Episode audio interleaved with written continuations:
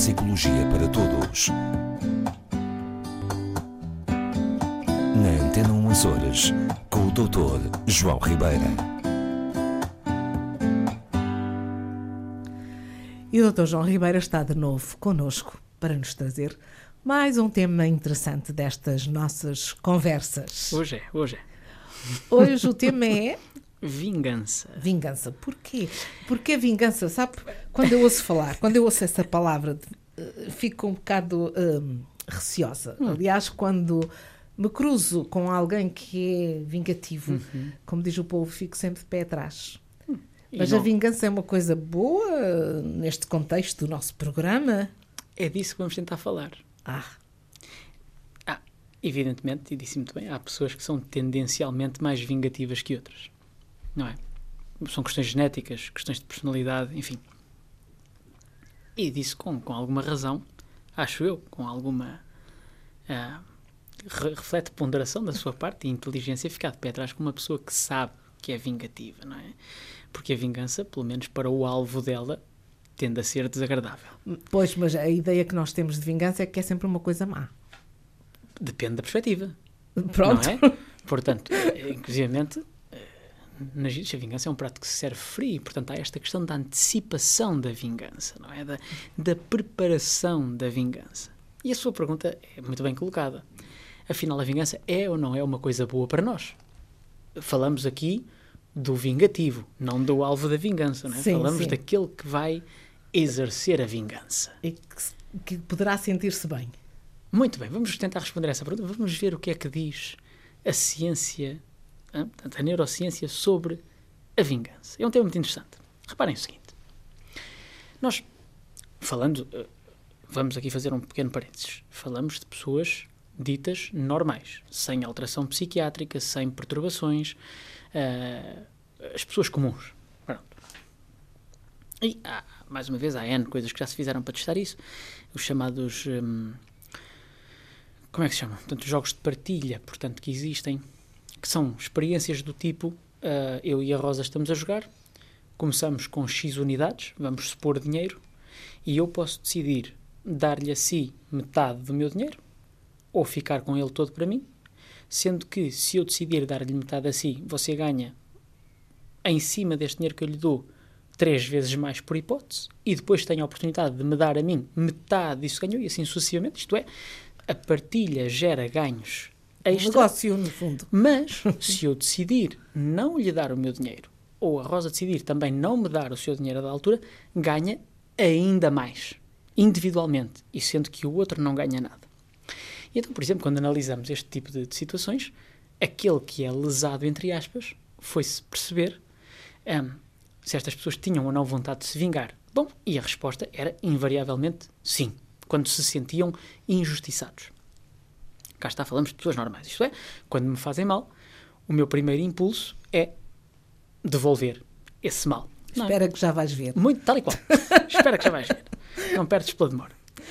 E aqui é que reside, então, o grande prazer e, quiçá, benefício da vingança. É que quando eu penso, espera que já vais ver, e planeio, planifico a minha vingança, há uma área do, do meu cérebro, que é o estriado dorsal, que está faz parte do sistema límbico, portanto é uma, uma das regiões mais associadas ao processamento do prazer, ativa-se brutalmente.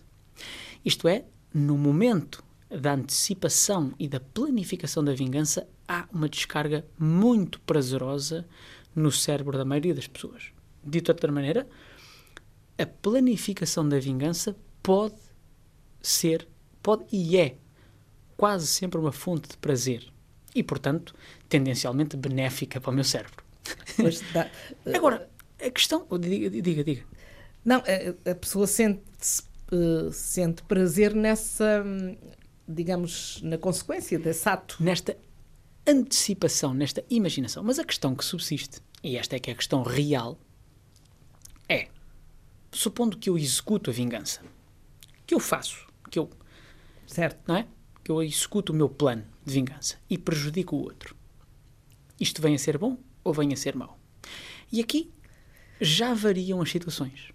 Mas, é- Curioso. mas, mas a- à partida, quando nós pensamos na vingança, é, é, pelo menos acho que a maioria das vezes é pensar mesmo numa coisa má. Sim, no- fazer no mal ao outro, vingar sim, sim, sim, sim, sim, sim, sim. E a questão é, quando nós pensamos, repito, está tudo muito bem.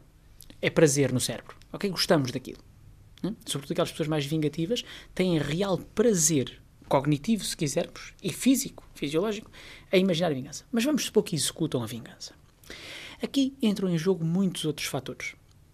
Sobretudo quando o tempo passa, eu começo a analisar a personalidade do outro, posso ser capaz de empatizar com a posição do outro na altura, isto é, compreender porque é que ele tomou aquela decisão, posso conseguir analisar à distância a real consequência daquilo que eu fiz ao outro, e se eu achar que a consequência daquilo que eu lhe fiz foi muito mais danosa do que aquilo que ele me fez a mim, muitas vezes eu já não me sinto tão bem. E então tenta-se aqui perceber e se fizéssemos o contrário?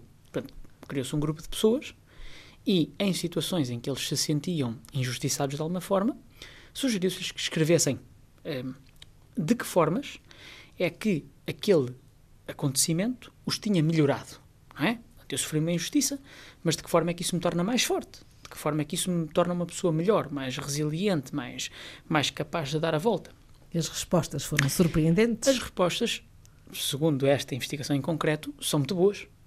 As pessoas não só passaram a nutrir sentimentos positivos pela situação, não pela outra pessoa, mas pelo facto de terem sido capazes de ultrapassar aquela situação, como se tornaram tendencialmente mais capazes de perdoar e compreender com um benefício concreto, comprovado a médio prazo, eh, em termos de bem-estar psicológico, em termos daquilo que se chama o bem-estar psíquico, em termos do humor. Nos vingativos, naqueles que executam a sua vingança, o resultado tende a ser contrário. Isto é, existe um imenso prazer, ou um grande prazer, na planificação e na imaginação da vingança. Quando a concretizam, fantástico, têm explosões, digamos, de prazer cerebral, mas a médio prazo tende a haver um efeito negativo. Um efeito de um, de um- Até o próprio humor, isto é medido depois segundo várias escalas, etc. O próprio humor destas pessoas que se vingam tende a ser pior do que aqueles que conseguem depois dar a volta e perdoar, entre aspas. Ou seja, é um processo inverso. Se é muito mais difícil, mais duro e menos prazeroso não planificar uma vingança e tentar ver o lado positivo daquilo que me fizeram como uma forma de me fortalecer, mas eu depois tenho benefício a médio prazo, o contrário acontece à pessoa que é vingativa, isto é, tenho um prazer muito grande e grandes benefícios na imaginação do quão mal vai fazer ao outro e em todos os requintes de malvadez, mas a médio prazo tem um efeito eh, negativo, digamos, tanto na sua saúde mental como no seu humor, inclusivamente. Portanto, significa que perdoar Claro, e É isto bom. liga, sim, sim, isto liga com, com algo que já vimos falando várias vezes, que é fazer o bem aos outros faz-nos bem.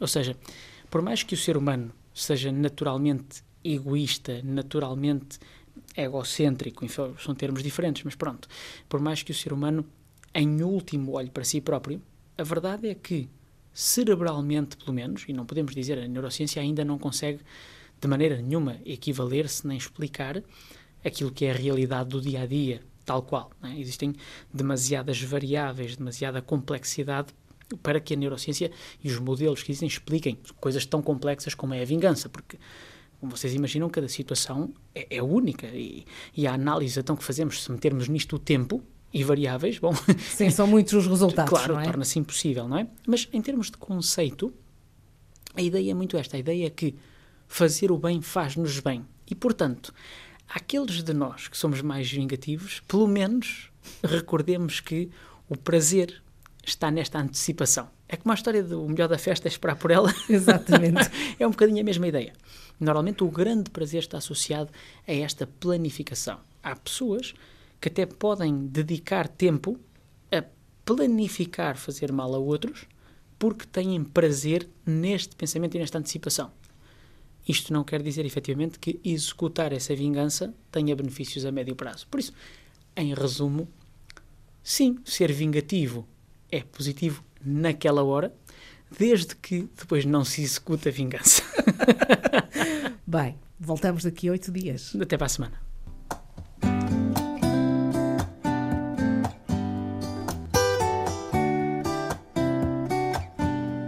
Neuropsicologia para Todos. Na Antena 1 Horas, com o Dr. João Ribeira.